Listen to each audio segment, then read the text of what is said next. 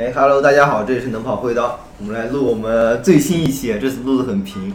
因为这次是大鹏和他的朋友参加完了岳山向海，我们的一个加加加长版，对对对，然后这次由来了两位新嘉宾，然后一位是我们来了我们两次节目的 守护贼，守护贼次大家好。对对对，还有一还有一位是大鹏队的队长，对对对然后伪队长，大鹏才是真的队长，是伪队长。杭州杭州库里，超哥，对超哥的，就是三十八岁伪了的队长。哎呦，就看看他们三个在一起，就感觉是巨人队来了，我来我们这里的。是是太巨人，是是是，我们这次整体的张家口比赛真的是，我觉得是这么多次岳山向海里面最深刻的一次。有从那个我们集合那一刻开始啊，我就觉得整个就是在周围的人之之中制造了一个焦点，因为实在太高了，大家都要这样看。平均身高一米一米八五啊，以上。七七七七把那个我们的身高拉拉低了一一点点是吧？其他人大概一米九零。我们就就感觉很好，就是很多大高个男士中间一个小女生。对，以前以前以前没有认识超哥之前，我觉得大鹏是马拉松赛道上最好的破风选手，就是又高又又能挡在前面，然后后半程人还不见，给你给你自信。就是我们的焦点是因为身高高嘛？我们的焦点不是应该从出去开始就遇到那个什么，那不然呢蜻蜓啊，什么车子发不起来。那不然，他说你们队的焦点是因为你经常穿丝袜吗？是是是，我我我觉得我觉得这次真的是呃故事非常精彩。这次等一下我们可以跟大家慢慢来聊这个事情。嗯对，你们可以说一下你们这个，因为据我所知，看到很多很搞笑的图片啊。啊，那个不是，那现实比那个更搞笑，对就是更搞笑 徒 徒手徒手扒车，徒手扒土，对，然后还有所以那种要听你们说一说。是从那个入选的时候，我就觉得，因为乌贼叫我的时候，嗯然后我就知道，嗯，我是因为身高所以入选的。那没有，当时啊，那没有，是乌贼找了我们这些身高来匹配你，好不好？你是老炮。这个这个事情还是要煽情一下，这个是正经来说，我觉得啊，越人现场这个比赛，因为我们其实都是跑过越人现场这个比赛的，我理解他的比赛是一个，呃，对于成绩不那么重要，重要的是什么？就是说有趣、好玩儿。好玩儿就是说这帮人能够玩儿一起，那所以我在匹配每一个队的时候，我会考虑这个队的人的性格，或者说是，呃，一个一个经历吧。嗯，大鹏他们对那个整体的感觉就是说，啊、可能人到中年，哎，不是说人到 中年人永不服中老年中。老年，对对，人到了一定年龄之后，你可能你的心态会变得相对比较平和。你每个人都有自己的经历跟阅历，然后这些人的经历跟阅历可能说又相对不一样。比如大鹏呢，他就是说有偏理工一点，或者说是可能平时生活就有点像，呃那种 美式中年人。然后艾利克斯呢，他是属于那种比较野的一种人，他是喜欢什么呃去藏区，啊、喜欢佛教，就这些的一类人。然后超哥呢，可能说以前我有这个半职业运动员打篮球的这个这个人生经历，嗯，然后七七呢，他是一个品牌人，就是做运动品牌的，他有很多运动品牌的思考，他也希望接触到更多运动人群。那张凯呢，可能就是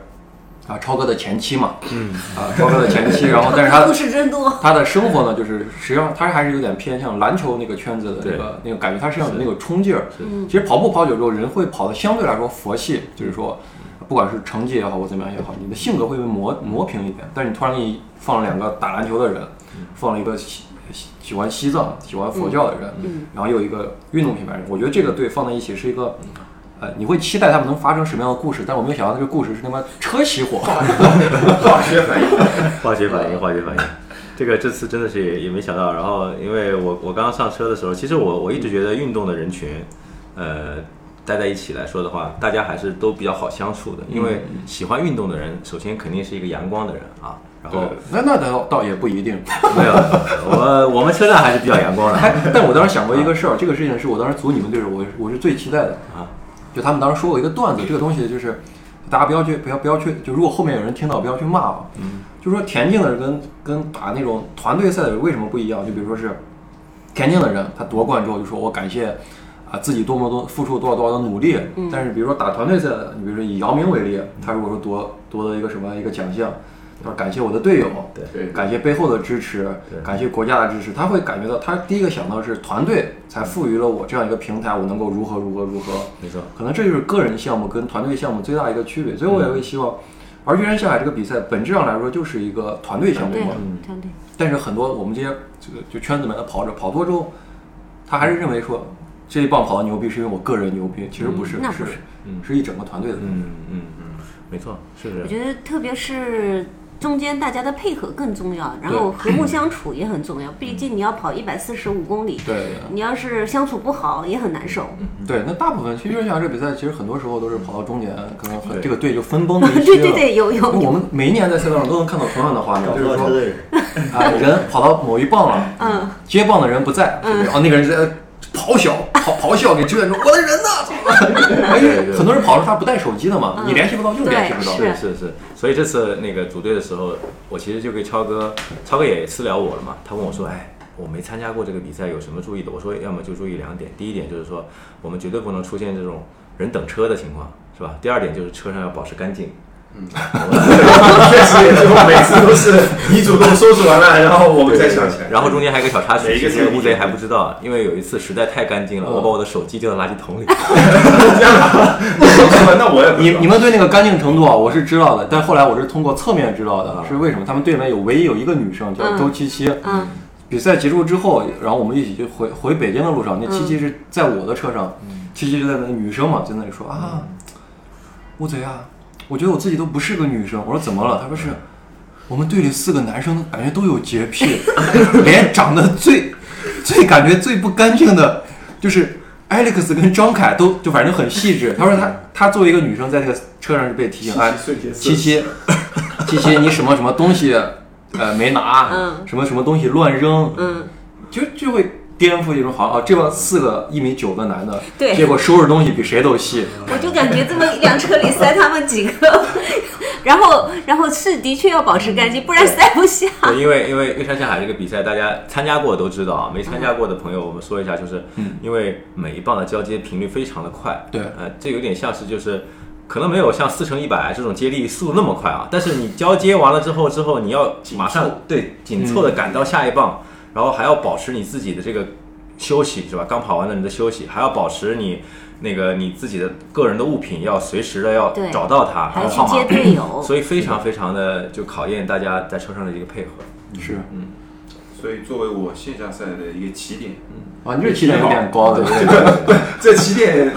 有几个巧合，我跟你说非常的巧。一个是作为一个团队赛嘛，适合我这个篮球运动员出身啊，觉得很巧。是还有一个嘛，你说八月六号啊过生日真的是过生日过生日关键最巧呃不最感动的是。大家给我一起过生日，还有个人零点给我发个消息，比比比娜姐还要准时。那那是 失眠失眠，因为我当时不是在六，我不是在他们，我组了七个队嘛，我在他们其他队人群里面，就每个那种小群，他通知消息的，他很喜欢艾特所有人。啊，我在睡觉就脸上嗡震一下啊，嗡震一下。不是我看到你们那个不锈钢友情特别搞笑，你知道吗？谁谁想出来的？那我我想出来了，省钱嘛，省钱。省钱，我觉得很很可爱啊挂在家里。人，我一直是这么感觉啊，就是说你人到了一定年龄，你其实有点抗拒过生日的。嗯，一方面抗拒，你一方面又觉得说这是你生活当中还是比较重要的一个仪还是式感。希望别人跟你一起啊来去度过这个时。但是这个仪式感是什么？就是说你希望这一天是有一个比较不一样的记忆，哪怕这个记忆是你在海底捞里面去去被人唱歌，那其实也是一个不一样的记忆。所以我们当时在想说，那说给什么啊？嗯，你说你给给人一双鞋子，或者给一双什么东西，你都感觉很奇怪。对，那你就是送一点不一样的东西，哪怕以后他想起来，就会印象点会深点，对吧？就正常人也不太会送这种东西。经经经济上的娜姐已经给了，不转了，然后让我跟大家分享一下，该吃吃，该喝 喝，给了给了。哎呀，所以回到我们那个这次约在上海的那个整个的过程啊，其实我其实是这次已经跑第六次了，第五次还是第六次，反正我记不清楚了。你应该很多次，因为你还跑了美国的那几，跑对跑美。国站，然后就是，反正我跑之前，因为这次的四个队友正好都不认识，我只是听乌贼讲过啊，然后大致的我们群里聊了一下，所以我在大家见面之前，我心里就一直在对自己说，我说，嗯，如果我我跑的经验最多，那我尽量就做一个柔顺剂的一个、一个那个啊，就是有什么情况，起码我都经历过啊。对，结果刚到机场第一件事我就没经历过，嗯，然后超哥的核酸报告过期了四十五四十五秒，我秒，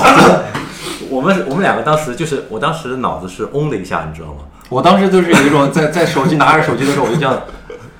啊而而且这个事情啊，真的是我赛前应该是发了所有人，我说是明天如果但凡要坐飞机的人，大家记得再去做一次核酸。对，他说四十五秒，不过还好后来是我们当时是这样出来了我们当时是我在远处，嗯超哥说要去托运，然后然后我想，那托运应该很快就结束了。我一看他跟那个乘务员，不是乘务员，就是地勤一直在交流，嗯嗯交流能有五分钟。然后沙哥说：“过来，过来，过来。过来” 我就我就我心里我就感觉不踏实了。然后我就看了一下，然后那个人说：“嗯，这个先生，这位先生那个登机时间是十几点啊？七点五十，七点五十对，然后报告是报告是到四十九分十五秒，七点四十九分十五秒，就正好差了四十五秒钟。然后那个地勤就说：“你要么去过去求一下那个、那个值机的人，看能不能求情。”值机人可能觉得我们三个压迫感比较强，然后我们到了柜台之后，整个柜台都阴阴了一下。然后他说：“要不要不是这样吧？”他就把这个锅甩给了那个登机口的那个人，他说：“你就拿着这个。”这个这个这个报告去看一看，到时候十五秒能不能通融一下？我当时是脑子不停的在回想那个前两天看过看过那个幺八八黄箭，啊什么晚一秒钟，然后过不了飞机那个新闻我想完了完了，这次又要上新闻了，我也要上新闻了。不是他后续的那个核算还没出来是吧？还是没出来他做了当时没他做了当时没当时还没出来，没接。上就是。对哦对，所以第第一个状况就这样子，然后我们就是还好，后面就是很顺利的上了飞机，有一丢丢延误，大概延误了大概几十分钟啊，嗯我们起飞了。起飞了之后呢，第二件事马上又接踵而至，我发现我都不知道这个，然后我我们迷迷糊糊在飞机上睡觉，感觉应该都飞了好几个小时了，你知道吗？然后然后忽然之间机长广播说要备降。我们都吓坏了，你知道？我我也也没有遇到过这种事情啊。生命负责。这听到这没有 对生命雷暴机长来了一句：“我们要对乘客的生命负责。” 吓人，吓人。然后我们俩腿就开始抖了，然后就就一路就被降到了济南，你知道吗？完全是两个方向的。嗯就济南是在可能是在东面啊，然后北京是在北面。起码到北方折回来对了，折回来了。对对对。但超哥这种雷暴，我觉得是特别特别特别能理解的是一件事情。就是开始我我刚跟跟超哥见面的时候还不理解，就是结束之后我就理解了。对这个这个 慢慢说，慢慢说，慢慢说。呃，然后那天其实睡得也不是很好，因为我们到了到了北京之后已经两点两两点半了，三点了啊，凌晨三点了。嗯然后而且我们原计划就是早上六点七点我们要起来取车，然后往张家口赶了。嗯，中间大概睡了也就两个小时。还好当时是把珠宝放在我们那个车上了。对如果说哎珠宝放在北京，你们再去接珠宝，时间时间可能真的是来不及了。然后，然后我们就反正现在也就迷迷糊糊的吧，然后吃了个早饭就往张家口赶。后来马上就出了第四个问题，嗯，啊，我们那个那个车，其实其实这个其实这个车开始是我我是可以租的，然后嗯。因为超哥对那个，因为乌贼对超哥是绝对的信任，所以我也对超哥绝对的信任，我觉得超哥可以搞 超哥可以搞定这个事情。后来呢，结果到了比临比赛前两天的时候，七月二十五号、二十六号，你们你们还在队里面讨论车的问题。对，然后完了之后我就说，我说要么就我我看看，我看看我我去我去来搞这个事情吧。那时候已经租不到车了，因为因为月山向海这个大家对 G L 八呀，像这种大通啊这种车的要求非常多啊，因为这些租的点都已经全部租完了。好了，好不容易搞到一辆车，埋下了一个伏笔，就是我们根本不知道这个车的电瓶是坏的。我们根本不知道这个车的电瓶是一个就是完全没有电的这个事情。对，对，然后这个那我们当时可能还是因为我们的水平没有在夺冠的这个层次。哎如果在前三名的话，我都怀疑是谁撞手。结果去了之后，真的是那天晚上其实也就睡了两三个小时，对睡了一一点点时间。早上起来的时候，两个小时，早上起来的时候，我我就一直在想今天赛道上应该怎么跑。然后第一棒，因为超哥根本就不管嘛，然后然后我就在想第一棒怎么跑。第一棒因为是我们的七七跑，嗯。第一棒怎么跑，我们第一棒应该怎么接。我脑子里不停在回想说，这个我们第一棒交接点是因为我以前跑过第一棒在哪里，然后我们应该怎么弄，谁去接。好了，这时候突然之间听到超哥说车打不着了，嗯，啊，这个事情我跟你们说呀，这这个上面有两个点，就第一个点是，我是给每个队配了摄影师，嗯，对对。然后他们队的摄影师实际上是非常巧的。我配的摄影师的时候，我就把每个摄影师就去翻了一下，我不是看翻那个照片风格，我觉得因为我找那帮北京摄影师算是北京天团摄影师，所以照片拍的都不差的。对，我就翻那个人日常的一些生活习惯，看能不能跟哪个队配上。嗯，我翻到一个摄影师，他的日常关注的是什么啊？足球，嗯啊，篮球，喜欢杜兰特。嗯，我说好嘛，我说那那那放到篮球队里面好就放他们队。然后但是那个摄影师啊，赛前的时候，他就是真的是命，他稀里糊涂他买了个电瓶，啊，因为他是真的就所有的事，因为因为两个礼拜之前那个崇礼赛，崇礼越野赛，他两个礼拜之前他去拍崇礼越野赛，他他自己骑摩托拍，哦，我知道然后他，他害怕如果崇礼下雨或怎么，他的摩托车电瓶出问题，他就买了个电瓶。嗯大概比赛前两天嘛，三天电瓶到了，嗯，然后最后他们车坏了之后，就靠这电摄影。师呃那个摄影师说：“我这儿有个电瓶，啪断出来了，就救了一队。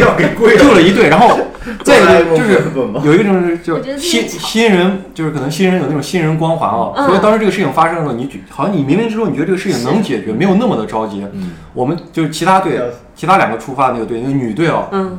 急了说啊。他们这个队要出发不了，乌贼要知道，可能从床上跳起来，然后叭叭在那里说，你知道他们队在干嘛吗？他们队在拍视频。做记录呀，做哎呀，我的车坏了，然后他说，哎呦，打不着了，然后其他就这个视频后来发出来，就其他女那那那个女队你知道吧？看视频就咬牙切齿说，妈的，我们这么关心你们，你们还在这里拍视频，而且还那种播音腔，哎呦，打不着了，关键是女队的摄影师竟然说赶紧去扯电视机的线，把电视机的线剪下来可以接线。这个事情还还真的没说，因为那个女队摄影师我认识啊，佳宇啊，是我们一起那个拍杭州跑懂杭州的摄影师，我认识他。然后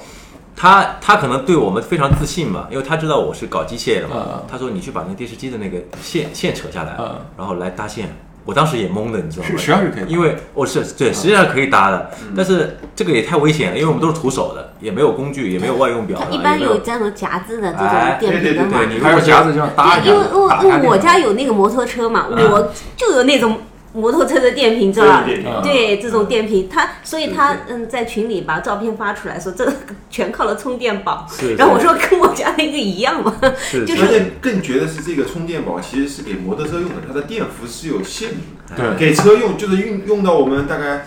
四五次啊，用了。你们每次熄火都要发一下吧？坏了，最后还是坏了，但是坏在了最后最后一天比赛结束的那一天。这个我慢慢往后说对。这个我们 我们我们好不容易就点着火出发了。OK，好了，觉得这个事情可能这个劫难已经过了啊，嗯然后我们就开始就开始往起点赶。往起点赶，第一棒我们是七七在跑是吧？对对，七跑，然后我们就到了起点之后，好了，又当时又发生了一个什么事情来着？我记得反正就是一路上啊，从那个我们出发到第一棒出发之间，我们又发生了一些故事，就是感觉让让自己心都很不踏实。然后，然后我们就灯不亮吗？是是灯不亮还是亮吗？打不起，要么打不起火，要么灯不亮，要么就是头灯不亮，头灯不亮对对 一个是头灯不亮，还有一个是机器的背心穿不着。对，Alex 的背心大了。对，穿不上。然后完了之后，我们就好不容易把他们送上赛道了，我们就开始，就是就是就是再继续往下继续赶。反正一路上从第一棒到清晨起跑那几棒，每每一棒基本都有故事。然后跑到我第二棒的时候，呃，超哥第二棒的时候，是吧？坡王那棒，对，坡王那棒，我我其实觉得我是一个非常老司机，因为我开车有十几年了。稳 住稳住。flag 立下，说说现现在现在现在应该现在应该不敢说自己是老司机了。然后，呃，那美国站也去过是吧？张家口站也跑了四五次，好了，然后当时我脑子是一片空白的啊，然后我就跟超哥说：“我说超哥，那个坡王这段你就稳住配速，你就把那个。”这个这个这个这个，第一个就把它当成第一个坡当成有氧来跑，对哎，就当成龙井是吧？龙井没有坡，啊，他是很有氧，他三棒都很有氧，而且而且我当时姿势都记得，我说超哥看望，然后砰，就公里了。车掉这是你的感受。对我的感受是我刚下来第一个坡以后，看到你们车上来了，啊，然后然后我就听到后面说加油，超哥加油，快上破王了。然后我就听到大鹏就是之前出发前也跟我说，你这一棒稳住就行了，稳住跑完就行了。对，然后车开到我边上的时候也在说稳住稳住，很好，这个配速很好。然后我就一扭头看了一眼，我就打算往前冲。对对对然后结果就听到咯噔一声，车下沟里。当时我的感受是这样子，因为因为因为我我其实也开过很多年越野车，我知道这个就是当时可能是限轮了，限轮我就想直接加脚油门看能不能直接出来，结果那个张家口的土啊，我估计是下过雨了，非常的软，然后一脚下去之后更严重了，整个前头全部都陷进去了，那我想不行了，然后车上说赶紧熄火熄火，说说巧说不巧也不巧，说巧也巧啊，然后正好吊沟这个地方是一个感觉像一个补给站村庄，对。那还好，然后然后警察也在那个警车也在旁边，什么东西啊？这个我要澄清一下。啊。照片里显示的是我看到你们翻车，我自己不自己走了，对吧？我来借这个机会解释一下，我没顾自己走，我其实很纠结。我不跑嘛，好像也帮不上什么忙，对吧？我这陷沟里，对吧？我跑嘛，好像又显得我很不仁义，对吧？然后抬头一看，前面有一辆警车加两个警察在那里。哦，赶紧那我就正好跑上去叫了一下，澄清一下，再一次澄清一下，也是我最后澄清一下，以后我就不解释这个事情。你们要再冤枉我就继续 冤枉。不是看那张照片，就是感感觉你在跑，然后你就回头看了一下，正好就车掉沟里了？内心已经千百个来回，很纠结。本本来大鹏的人设是那种特别稳的人设，然后后来我们在讨论的时候说再组一个那种神仙队的话，那大鹏 大鹏当司机就是当仁不让。哎呦，然后当时我一下车之后看那个样子就已经托底了嘛，嗯，那个 G L 八的底盘也有点低的，托底了，然后我就开始扒土，也留下了几张经典的扒土的照片啊，因为那个土真的是非常软。扒开了之后，发现实在也还是不行，也还是出不来。正好正巧这时候过来一群围观的村民，对，啊，这时候我们队的凯哥出现了。这个再倒回到刚才出发之前，然后七七出发的时候问凯哥说：“凯哥，你你这个跑比赛拿烟干什么？对，是吧？”凯哥，凯哥这时候就拿出烟，很嚣张：“你就发烟嘛，是不是？” 所以他自己也不抽烟。对，问题他自己也不抽烟。哦！他自己不抽烟，他就说是拿一包烟出门是社交礼仪。哇然后还真派上学到了，学到了。马上这时候，然后周围的村民围上来的时候，一人一根烟，嗯，然后大家村民一起一推啊，出来了。其实中间大概也没有耽误，因为超哥跑的也比较慢嘛啊，主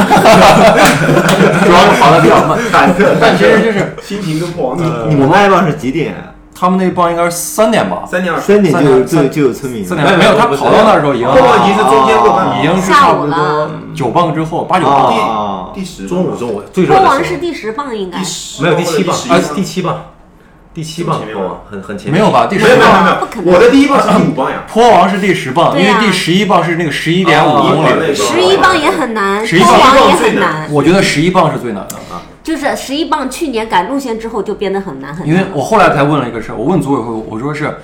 十一棒应该是真正严格意义上来说，十一棒是坡王，就为什么是第十棒是坡王？他说是为什么？因为你十磅到那个交接点是那个崇礼海拔最高的那个点哦，它是按海拔来海拔来算，它不是它不是按照是就是爬单段的爬升呀什么的。那十一磅你最后有一个大坡，以前是归十二磅的，对，哎，没错，所以十一磅去年就增加难度了。对，大鹏跑的去年是。对，去去年跑的时候是，呃我们记得去年十磅，他当时写的数据是一百九十四嘛，嗯，然后后来跑完之后，我们发现那个第十一磅的真实的数据是三百一还是三百零对，几因，为那个大坡特别大。所以今年改了，今年那个数呃数据改成三百零几了，对，所以今年你可以看到很多跑者跑完之后，就他那个说十一磅特别难。对，去年我们看可能分棒次嘛，某一个跑者跑最多他可能就六百爬升、七百爬升，嗯，今年很多跑者分下来之后一算一千的爬升，嗯。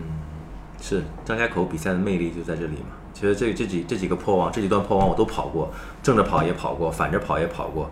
然后今年虽然成绩啊没有去年跑那么，因为最近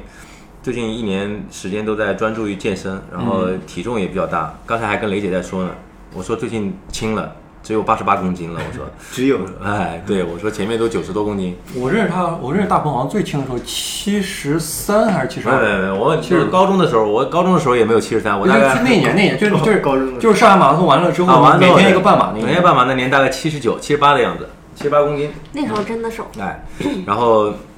呃，当时就觉得这个体重对体重对于这个咱们长跑选手来说的话，确实是最关键的一个因素啊。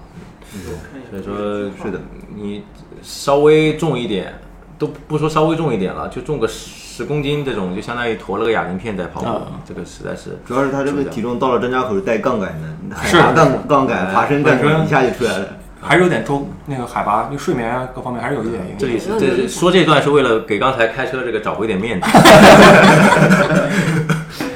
没有，后来想说什么？我刚哦，刚想到是我们电瓶没电的时候，嗯，我在车上还说了句，你记得吗？我说了一句，我说还没出发就状况百出，哎还说没有百出，没有百出，结果真的是是是是是没有百出，也是好几个。是是是是，真的是，哎呦，我我我路上的时候，其实嗯，已经做好了几个几次心理准备，就想这个车如果是真的电瓶实在是不行的话，那我们中途退赛是要怎么办？因为我还没有中途退赛过，就就是我看这么多这么多次啊，这么多次比赛，我还真的没有从来没有中途退赛过。然后那这么顺利，后面也就这么顺利的过去了，我们也就就是平安的到达终点了啊。但是最后一棒这里，超哥又来了一个那个。我们到终点的时候，我们几个人在说说，哎，我们跑坡王也好，跑啊跑坡王后面一段也好，跑什么也好，张家口这个太阳今天真的太烈了。但但是我跟你说，你们在这个过程当中还有还有一个点是特别好玩的，啊。说女队碰到超哥了，啊。然后因为其实这年今年张家口其实请了很多呃就是明星嘛，哎。呃王军霞，哎。呃王军说王军霞在前面，然后女队碰到超哥就跟超哥说说是 王军霞在你前面，你去超他呀，啊。超哥说嘿我在追星呢，然后你知道很多跑者都是觉得说啊你是为了比赛你在这里追什么星呢？然后超哥说我在追星，然后我就在我刷抖音嘛，我就看到超哥跟跟发了一条抖音，就是很正派的那种抖音，说啊，我见到了我儿时的偶像，叭叭叭叭叭。我说你偶像不是库里吗？二十。偶像哎呀，然后还是很厉害，我感觉。对是是对对对，我们路上对因为我们看到他最后那个均配可能还是四三零，就因为好厉害！视频里面你看到那个速度可能没有那么快，但实际上四三零它那个就是四三零的配速，但是在崇礼跑四三零对不慢啊不慢，，而且那么大坡呢啊，崇礼基本上没有平路的他。也跑得过那段。哎，是的，所以说当时到终点的时候，我就跟凯哥啊、跟七七他们在开玩笑，我说我们这这几棒真的是非常难跑，又热又晒，是吧？今年太特别晒。最晒的一年，我感觉。然后那超哥一跑就是又是乌云，又是怎么又做法的，跑步完那有点冷，啊，对，到了到了山上就对，应该是最最最最晒。咱俩那一年跑的虽然也晒，哎但是好好像温度降下来没有那么高它是那种干冷。我记得你在那个第一天，就我们跑两天赛段，嗯第一天的时候你还穿的羽绒服，对啊，你还穿的羽绒服啊。今年根本别说羽绒服了，外套都都嫌热。对，到了终点的时候，我们不是每年到终点都要有冲线仪式嘛？对好，我们四个人在那里手拉手等着超哥冲线，结果超哥说是快到了，这天就阴下来了，你知道吧？打雷。而且开始打雷了，已经。我他是真的，我们所有人在终点等，然后我还带我带了个一个朋友，就品牌的嘛，嗯，然后我说是因为也都是朋友，那个朋品牌朋友是打篮球的，嗯所以他是比较相对还是比较喜欢超哥的。对，我们在那里等，然后品牌说说是说乌贼不好意思，我大概只能再陪你等十五分钟，因为我们后续还有什么呃什么公益颁奖，什么什么各种各样的颁奖仪式嘛。哎然后过了一会儿，我说是这个天阴了，然后品牌的那个人很淡定。OK，不错，不愧是超哥。然后真的是完全不夸张，就真的是一点都不夸张啊！他的头出，因为那终点的出现，它是一个坡上来，你知道吧？对，我看见超哥的头的时候，啪啪啪啪开始砸雨雨开始下了，我还有我还拍了段视频，我说不会吧，我说真的真的这么神吗？然后超哥也在拍，结果我们再往前就是。就是越你嗯越往前，然后这个雨越大，你知道吗？对就是我们冲线的时候，那个雨达到了一个顶。那个雨就是我不是 我不是举着那个牌子嘛，你知道吧？雨伞雨那个雨，那个我就给他那个奖牌嘛，那个牌子雨砸到我那个奖牌上面，就噼里啪啦的响。嗯对，然后我跟你说一个更搞笑的画面是什么？就是我们当时是被淋的，我说希望那你们那你们赶紧过来。嗯，但是那个时候其实各个队他大家都是排着队要冲线的，每一个队啊都是在那里要等着冲线。最后那个雨大到了前面的队啊实在受放弃了放弃冲线，就直接去躲雨了，你知道吧？然后我想哦，这个都这种瞬间那种感觉像什么？像马拉松冲线那种感觉啊。但是超哥啊，你想一下，四个一米九的人啊，手拉着手，把整个赛道把整个赛道堵住，就后面人，其实后面的人是有一种那种我他妈我不要冲线了，能不能让我回家，你知道吧？这四个人啊，这四个人这样子拦着，然后然后超哥在中间就那种很紧张的说：“不行，我们要冲线。”然后然后我我们我跟品牌的人在那里看着品牌说，死了！这些跑者可能恨死这四个大超哥，就是又恨又不好骂，打又打不过。真的真的太搞笑了，把路全部堵了是吧？对，马路全部堵了，然后后面那个就是刚好就只能站五个人嘛，他是一个因为要让前面躲雨的人先走掉，哎不要挡着摄影师？然后五个人还拿到了就是就一张照片嘛。但是后来我还后来我发现一个事儿，当你们都走了之后，我不是在等秋秋他们队吗？嗯，其实那个时候的画面反而是我觉得比较比较珍贵的。呃，就是很多队自发的在那里冲线，那因为那个时候已经没有人去拉那蓝线带了。对那些跑者是怎么办？他们就是在路边啊找一瓶矿泉水，嗯矿泉水瓶灌完水，然后有人冲线的时候，就比如说我的队要冲线了，嗯那你的队你后面队你排队嘛，你帮我拿着矿泉水，我冲的时候你往天空洒点水，有点嗯那种仪式感，嗯就形成队跟队之间的互相帮助了。但是那个时候冲线的都是都是什么队？就是就是那我。就是跑的相对不那么快的队，嗯但是每个人他们冲线那种感觉，他都觉得说我就是冠军冲线，我没有说是对因为我跑得慢，我要忽略掉这个仪式感，怎么怎么怎么样。这可能也是越山向海的一个意义，啊真的是团队赛。不管是你赛前怎么放烟雾弹，我知道大家都很喜欢放烟雾弹，有些人啊，我怎么样，我随便跑跑是吧？我这棒我六分配、七分配，结果上了赛道之后，其实你第一个想到的还是，哎呀，我队友在下一棒等我，是吧？啊我不能让他们等太久。有呀，那我像我们我们后面出发的时候，嗯我六点出发嘛，然后很多人其实大家都认识的嘛，对说是啊吴贼你怎么了？我说我脚不好，嗯然后没关系，我陪你。对你你什么速度，我什么速度。啪一出门三分十秒，我一看手表，我说你先走吧。不用你都不用说你先走，你知道吗？你就看着他走，你就看着他走，然后就赛前啊，就是那种贼温馨，说没有关系，我们是兄弟，你受伤了没有关系，我陪着你一起跑，成绩不重要的，咱们俩一起抵达终点。然后你的摄影师给我多拍点照片，一出发三分十秒，去你妈的！八号，真的是。所以说我我我我去年的时候，咱们去跑那个越山下海的时候，我记得我也跑了今年的那棒，就是稍微相对比较短那棒，就到蒙特方丹酒店啊，啊啊啊拖鞋吧，对，然后今年我我是觉得大家都非常辛苦，而看大家都比较疲劳，我想那不穿拖鞋了吧，因为因为还是让大家早点早点去，对，早点那个比较好。结果后赛后的时候，你知道吗？嗯五花肉发了一个那个配速图给我，他说我比你快一点。好坏啊！其实就一个很好玩的事啊，你能想到像大鹏有一天啊，被女生卷到了，就他们队的四个大高个啊跑完之后，他们的假想敌是谁？是我们那个女队，啊、就是他们开始已经开始各自找，就拿女队的照片啊，就四个男的，一个女的，拿人家别人女队五个漂亮女生的照片说。我负责把她跑过，我练四个月，我超过她。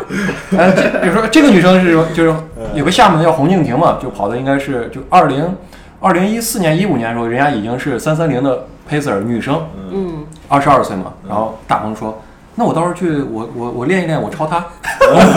我恢复恢复超她。”其实你会觉得越人想的魅力是什么？就是你真的你在比赛里面，因为前后对交错或怎么样，你找到一个对手，因为这个对手，你可能接下来四个月，你觉得我有我有假想敌了对。我有这种跑步的意义了，有。对对对。对，所以给很给很多人这种又打了鸡血的感觉。你很多时候就是当你跑了，因为以前我们跑马拉松都知道，或者或者是以前那个训练的时候都知道，就是当你跑了一场不是很完美的比赛的时候，你会你都会去不停的去复盘这个事情。可能也是因为啊，可能也的确是因为太久没有比赛了，所以所以说很多人就开始啊，我去玩飞盘了，嗯啊，我去我去我去桨板了，我要去享受生活了，嗯啊，跑马拉松太累了或怎么样的。但可能真的有一天当比赛回来的时候，对，这帮人的欲望或怎么样会被重新对对对点燃的。对对。所以你当时其实我是在想嘛，我也在不停的复盘，说最近嗯怎么样训练的不好也好，或者是怎么样也好，这些东西是客观理由。其实最最说到根本来说的话，我们去参加越山下海的人，或者参加比赛的人，都是热爱跑步的人，是是是，都是希望最后还是能跑出一点成绩的人。对嗯对，所以说，就刚不对说被女女队卷到卷到了嘛？我觉得还是真的是被卷到了，这对是嗯，我们主要那个女队，你看到他们嗯，呃，我们实际上在比赛中，我们未必会去就是那个在意的是成绩的部分，这个人跑多快活，因为我们实际上跟他跑得再快的人，比如说李子成，对对对，贾洋人家，他就算他跑得非常快，但实际上我正儿八经我能够看到他的影像资料，可能就从我队里交错的三五秒，对，然后我们可能会通过赛后的看看他那个成绩，然后自己脑补一场嗯。他是多么辛苦的戏。是但是实际上能看到，就是你身前交错的那些人，可能那些，人，经常在呃停车场遇到的那对帮，对对对，然后他交棒的时候他多么拼，你再想想自己可能交棒的时候轻轻轻轻松松、悠悠哉哉的话，其实是会赛后的时候会去我也想会想他们平时训练是多辛苦的，然后平时你就是我们在干，我们在比如说早上起不来的时候，他们是怎么去刷龙井的，怎么去刷西湖、刷环线这种，是都会有这种想法。所以说，越山向海的魅力嘛，说到最后，越山向海的魅力其实一部分也是也也也于此，嗯也如此，没错。然后后面还有一些花絮，就我们结束之后。结果那天其实我们都比较累，因为大家都知道跑完越山下海都很累啊，是是跑完都累。然后我没加油，呃，我是没加油的，我没加油的，然后我就 赛前你们没加油吗？本来没加油是绝对够，加的满，对加满满。哎，但是大鹏没想到的是，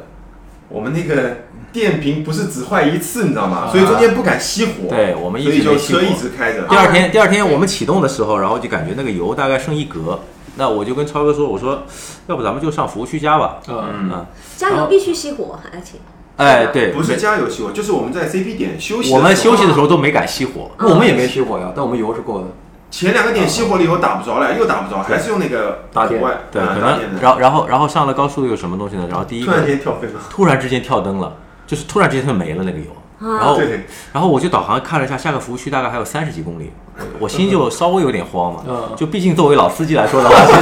这种情况还是经常出现第二个小点。还 还是经常还会经常出现的这种情况。然后，但超哥是一个真的是一个非常操心的人，我发现他生活中绝对是一个很操心他。他是他是有点强迫症，啊有，点强强迫症，然后有点完美主义，微微微的强迫症呃然后他就完美主义。对，他就不停的在我旁边说，他说下一个出口下高速吧，他说下去找找加油站吧。你说的超哥那形象就可像那种就是丈夫开车，那妻子在旁边。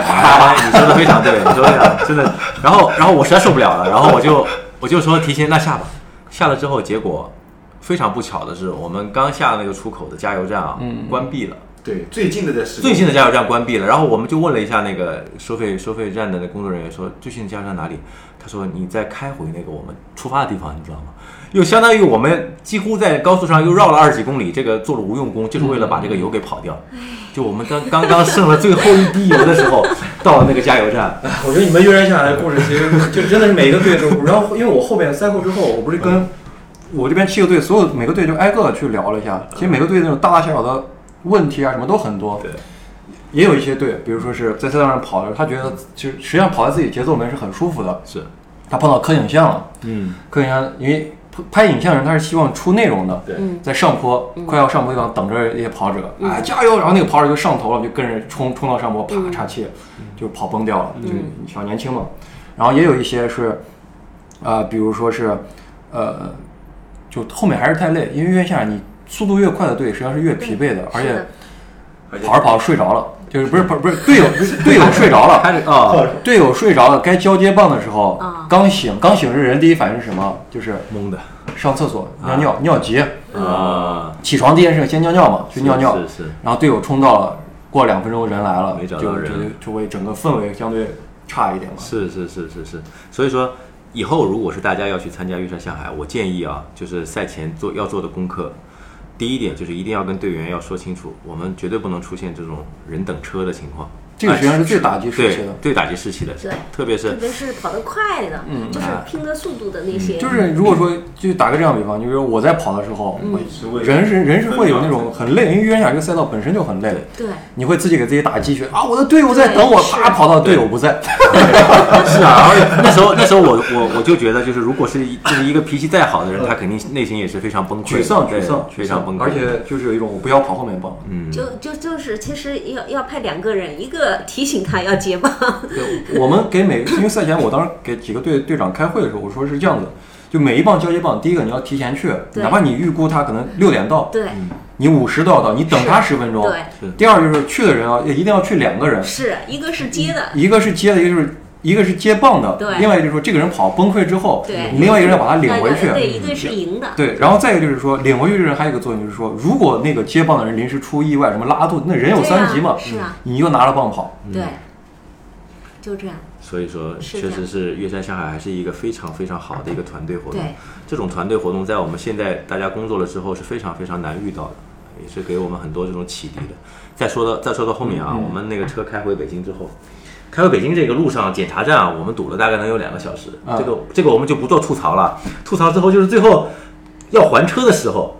我们那个充电宝，就是他自己好像也知道自己使命结束了，你知道吗？啊。就锅巴老师的充电宝，爆了，呃，爆了，对，炸了。真的炸了，真的炸了。炸了。线线烧断炸了，就当场就炸了。然后完了之后就是我们就启动不了，车就趴窝了，在路边了，我们就只好叫了救援。因为那时候比赛已经结束了，而且我们饭也反正都已经吃完了，然后就。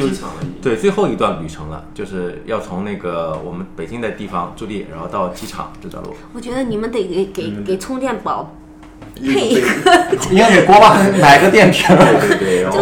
感谢锅巴救车之命。就是队友之一啊，我感觉就是真的啊是真的是，我这次故事真的太多了。虽然然后这这边刚好不是在直播间在看嘛，说有没有跑到一半去大号的、啊？这个事情啊，就是别人不知道，我是真的知道的，因为我有一个朋友，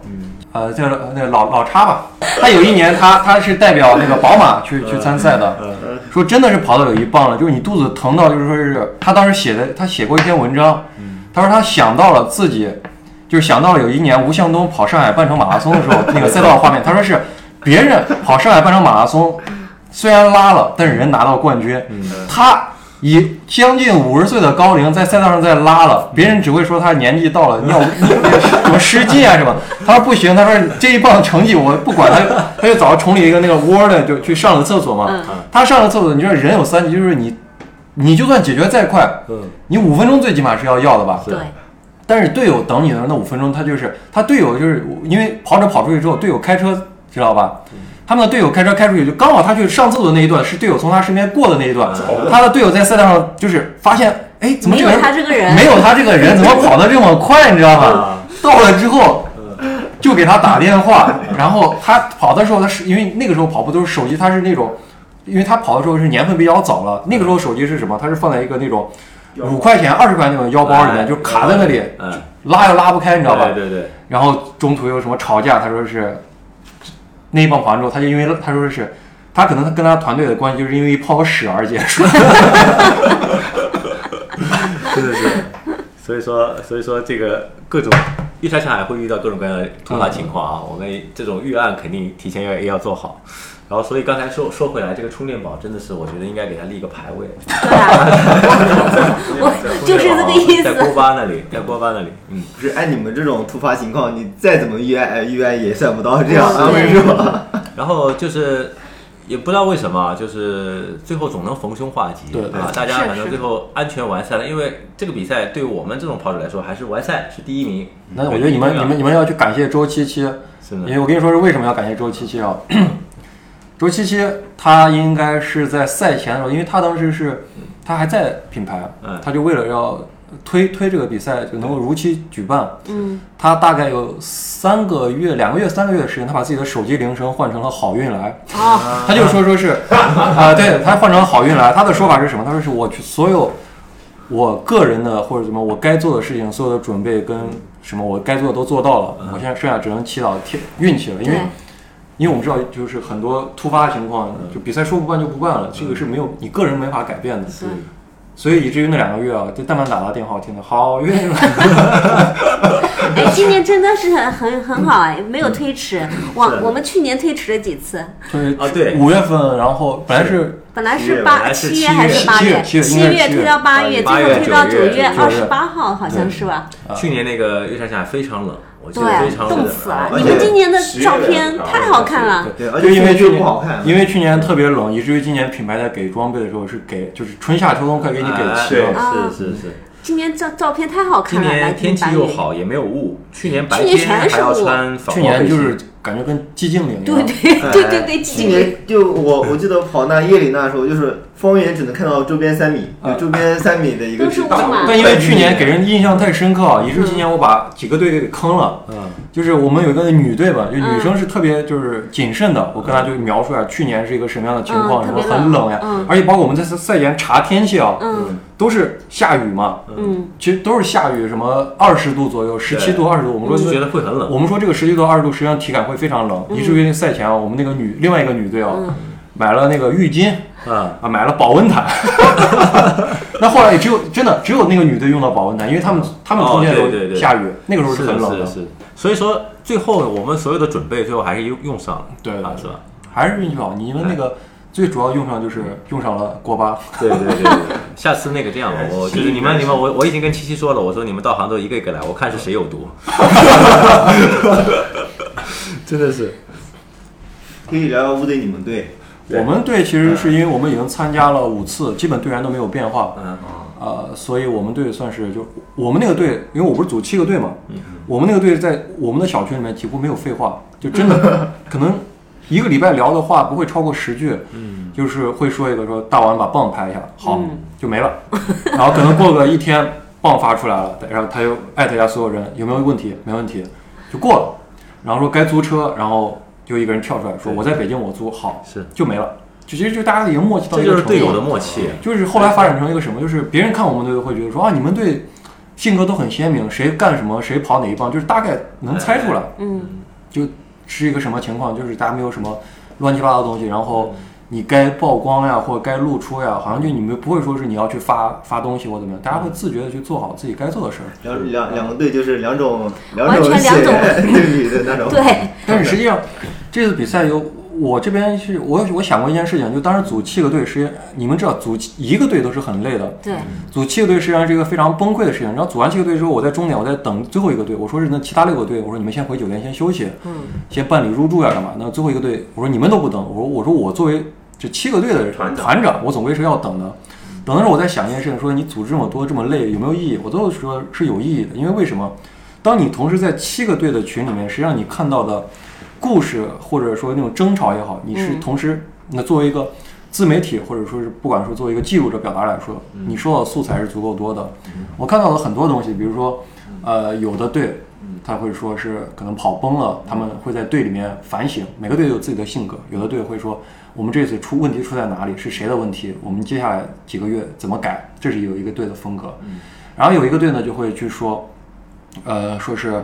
呃，我们这次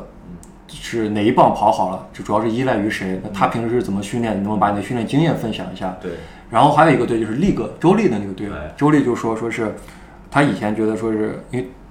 都是可能小孩子后辈，他他说四们他们觉得队跑得很快啊，他觉得四零零的训练理念嗯是一个非常优秀的理念，他就把他他他们就开始探讨说，呃，你这个训练是怎么训练的？你平时是怎么这样一点点提高？以一个零零后嘛，他是两千年的，跑到了二应该现在二三幺吧，四零零跟小吴是队友啊，已经二二三幺，然后我们俩以前很熟，对现在现在发生了什么？以前是经常会在一起比赛对对对然后一起比赛。零零零年零零年。天喜宝宝，我我跟你说，周丽那个队当时我是为什么去组啊？其实你你看过四零零以前比赛，他参加的是类似于那种呃媒体队或者娱乐队，就可能四个五个人里面，剩下四个人都性首先是性格很好的朋友但年去年，但是剩下四个可能说是嗯。全马就是三个半小时，或者说四个小时，甚至说四个半小时的水平。嗯。然后我觉得，我就总觉得，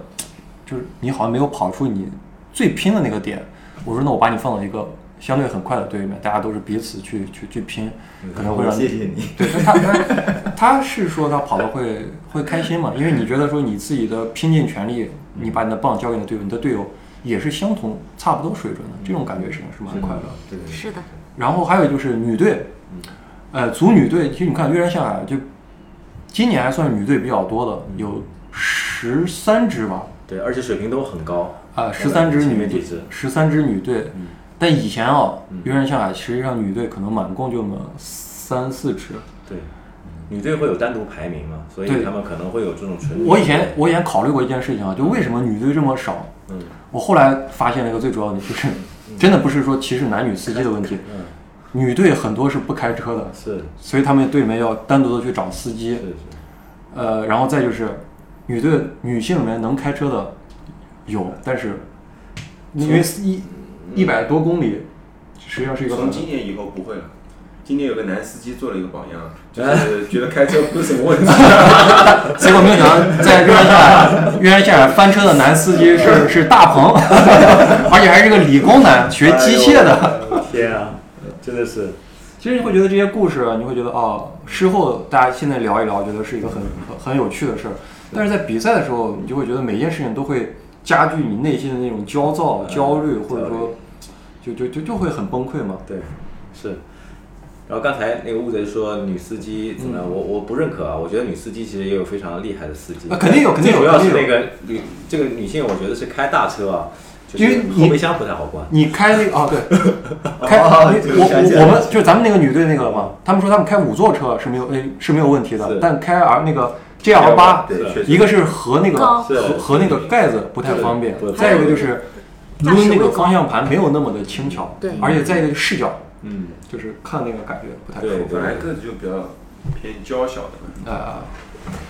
没错，对这次最主要是其实还是把整个比赛的过程复盘一下，然后乌贼其实又激起了我对跑步的热情，嗯，我就是比觉得就是完赛都这样。对比完赛的时候就是刚开始会积雪几天，但是我觉得这两天一直在积雪，我一直在想，嗯，就在回忆啊，嗯我会去看一些我以前那个就是在比赛之前的那个训练，我是怎么训练的，因为。因为毕竟我是知道怎么训练，但是我也得看一看我当时是怎么训练的，我得把训练计划找出来，重新去跑。当然，现在杭州也好，或者是全国各地也好，这个温度确实非常高。那跑步的时候还是是全国首位。对啊，上海、杭州已经快崩溃了。对对对，还是提醒大家，就是跑步的时候，哎，跑步的时候还是得补水，而且最好选在这种早上，呃，就是清晨啊，或者是这种晚上。呃，如果实在没有这种那个条件的话，可以选择这种室内跑步机去去跑。当然，室内的跑步机的这个数据可能有时候会给你造成一种错觉啊，就是哇，我好牛逼，所以我一般 我我一般跑室内跑步，我不太会看那个公里数跟配速，你看时间，看看时间，哎看时间，看心率。对，啊没错。所以说，就我们按照我们自己以前的这种训练方法去训练的话，我相信下半年的海南站也好，或者是呃有的马拉松也好，我们会恢复到以以前的一个程度。啊你这个天气训练就是为了应对下半年的海没错，没错，没错，耐热训练嘛，是。热适应百分百。哎，现在海南比杭州呃凉凉快快，真的但是还有一个事儿，就我对我在比赛里面我观察到一个事情啊，就是好像呃，约人向海这个比赛，其实某种程度来说，它是一个加快去凸显以后是跑步环境的一个一个一个一个一个呈现。嗯，就以前我们去跑东京马拉松了，我们会看到赛道上有非常多什么啊松下跑团，嗯。啊什么什么什么跑就企业跑团，但其实你没有发现这几年的那个跃然向海啊，你就会发现一个是品牌战队，一个是出现了一些啊俱乐部战队，你会发现好像就是跑步文化或者说是一个跑步的一个整体的构建开始趋于完善，或者趋于像日本那样子，就是专业化。专业化、专业化。哎，今年今年这个这个品牌团队特别多啊。然后我我我以前几届我脑子里还是有那种岳山向海这个这个赛事的赛事的服这种概念。嗯今年我没我不知道哪一件是赛事服，因为我看的都是品牌的。就是那个，呃，就是本来是应该说是索康尼，但是如果其实想一想，嗯其实就是大家五花八门地去穿了，因嗯是吗为各种品牌都有。嗯，我们当时想过一个事情，其实还有一个事情是一个我觉得比较有意思的啊，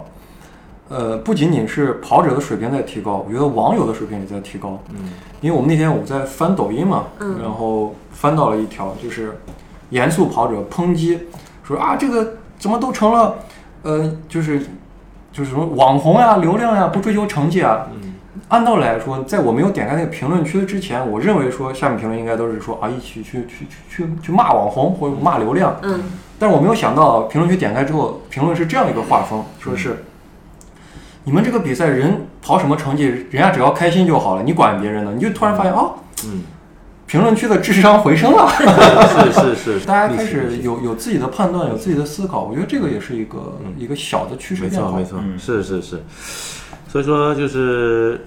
随着这种国内的大家的这种跑步运动的普及也好，你看，嗯，刚刚吴贼说跑步啊，你看现在其实飞盘也好，还有橄榄球也好，就反对的声音非常多，就大家在网上。它是一个新鲜事物，哎，所以说任何新鲜事物出来之后，都会有一段反对的反对的时间。当它这个层次慢慢到了一定的成熟的阶段之后，像跑步，嗯然后这种正能量会越来越强的。而且我们其实也是承担这种正能量传传播的一种责任。我们要不停的去跟身边的朋友去把这种正能量传递下去，让这个整个圈子正能量越变越好。所以整个整体的一个话语，这种这种大家的一个舆论环境会越来越好。其实就是一个声音的一个此消彼长，就像，呃，可能一七年、一九年的时候是马拉松最盛行的时候，那个时候大家提到马拉松会提到几个，第一个就是伤膝盖，嗯，啊、伤膝盖，然后再一个就是说猝死，对，哎但是你没有发现这几年，当然一个是因为比赛的少，但是这几年你如果说再说可能跑步伤膝盖，就会有很多人去告诉你说，对嗯会你要很多人呃，你说，是第一个没有你想的那么伤膝盖，第二个说你要觉得伤膝盖，嗯你应该去加强你的肌肉群，就有这样的声音，就理智的可可可可实现的声音出现。带护膝的，现在跑对你像这个人正确以后，真的护膝都不带。他以前就是他打篮球嘛，打篮球他你让他去跑步，他操场跑，他说不行，伤膝盖晕以前。一直觉得伤膝盖。以结果最早最早其实是我老婆跑步，她叫我跑，我为了打球，我就找借口嗯。说跑步伤膝盖啊什么然后就还是她坚持？对，如果她一个人靠一己之力，快把杭州的半个 篮球圈都？刚才刚才说那个飞盘啊，还有那个什么腰旗杆那个，我觉得是每个运动肯定都有好有坏，是对吧？但是只要坚持初心做那个三观正的那个人，就是会一定会最后收获的是正能量的东西。只是说我们有一个点，就是人们会愿意去听自己觉得啊、有刺激性的东西，嗯有惊悚的东西。所以说就是为什么你好的事情它是一个长年累月去构建一个环境，但是一个不好的事情它是很容易所谓的破圈，就是好好事不出门，坏事传千里嘛。对没错，是的，呃今年越南香港有个很，就是我的感受，嗯就是我是那种，就是说，如果我不跑步，就像这段时间我都没怎么跑步，我就很少关注跑步圈。我不跑步的时候，我把朋友圈都关了，我不希望是就是我在我受伤的时候，你不要打卡给我看。然后今年 即使我没我没有关注，然后我的很多订阅里啊，包括一些就是除跑步圈以外的，比方说一些做就是做铁三的，有一个就是博主叫 Ion Cat 他就是一个铁三的运动员，然后他也发了他的。呃，越山香港之旅，然后呢，也包括像什么一些媒体机构，什么懒熊体育啊，他们也发了越山香港这些东西。我觉得今年越山就是破圈的这个力度好像更大一点。对，我们就说破圈是什么？破圈不是破圈，就是说我不关注这个人，我或者说我不关注他的内容，他还是会传到我的眼睛里面。是我觉得这个就是破圈儿。是的，所以这个氛围真的是非常好。嗯，还是因为，呃，所以这个我们也在这个跑野那个事情，我跟跑野在沟通一个事儿。我当时在在比赛的时候，跑野给我发了个，就是在我朋友圈圈下面留言，嗯他说如果一个品牌把一场比赛办成了一种就是个个人的那个发布会，嗯对你到底是好事还是坏事？嗯然后我当时第一反应我就给我说我就想给他回，我怎么没有请你算？没有，但但我跟跑野是相对来说私下关系还是不错的。是是后来我们俩就这个问题讨论了一下，就是品牌跟组委会之间，它是一个实际上是一个相辅相成的。是因为很多的组委会，像越野赛组委会，如果没有品牌的投入，到最后就是用爱发电，发就第一届我办的很好，第二届不好意思没电了对，然后后面就可能就淡出人视野了，啊，淡或者说出人视野。这个不是怎么说呢？红了，必话题肯定会多，对是非肯定会多，这就是就是对，先红再说，然后就慢慢在好的去好的留下，坏的去除嘛，所以这个就相当于可能就算是一个类似于可能要思考很久的问题，到底是酒香不怕巷子深呢，还是说出名要趁早的问题？是 是，可以边出门就 出出名，然后再再慢慢改嘛。对我觉得是这样的。一般来说，也是一个摸索的一个道路。是如果说他成功了，那他肯定是有他的对的东西在里面。是是，我发现我们聊这个东西好像又把主题升华了，对吧？反正今年的确是蛮热的，然后我感觉它的展就布置的那个展啊，非常漂亮非，常漂亮，对，就然后配配那个蓝色的天空，嗯对，就还是有自己的表达在。没错嗯没错。所以说，朋友们就是在这个主播这么奢华的房间里面，还是教育我们一件事情，要多读书呀。多读书，多读书。然后，然后，然后，然后这个，我们期待一下下半年的海南站啊，然后以及这个不知道什么的马拉松。对，期待一下海南站。首先期待对四个一米接近一米九的男人能不能战胜五个貌美如花的女性？呃，就是那当然那个四个战战是吧？四个四男一女的巨人队能不能战胜五个貌美如花的女性，以及这个这几个这四个男的在海南站还会不会趴车熄火这种事情？你冷静想一想，我们这个战争是不是就是有一个人调下？其实我们并没那么卷，对吧？就是一个人不断在那里卷这个卷那个。需要战争，需要战争，因为我现在跑步需要激情，确实需要。对，大鹏你看胖了，我今天就说他胖了我要说大鹏你要要要，收尾吗？要收尾，要收尾的话，要我觉得有一句话是比较好，就是他们巨人队用巨人队的那个说收尾。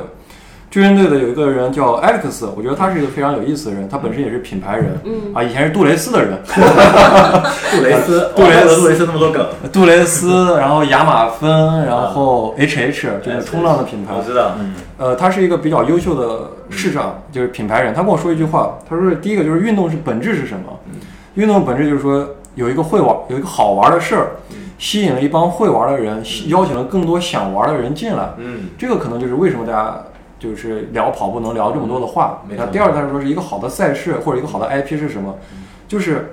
它要中间有一个留白，就给职业选手和大众选手之间有一个留白。就是第一个，这个比赛有竞技性，让职业选手有那个迸发所谓运动热情的瞬间。对，再一个就是说，这个留白就是让更多的大众选手进来，对嗯那最终可能就构建成耐克的那种，类似于耐克那种指标，就是顶尖选手、中间选手跟业余跑者，就不断有源源不断有人进来，是也有人引领这个指标，也有更多人让你找到一个向上的阶梯。是是是是是是，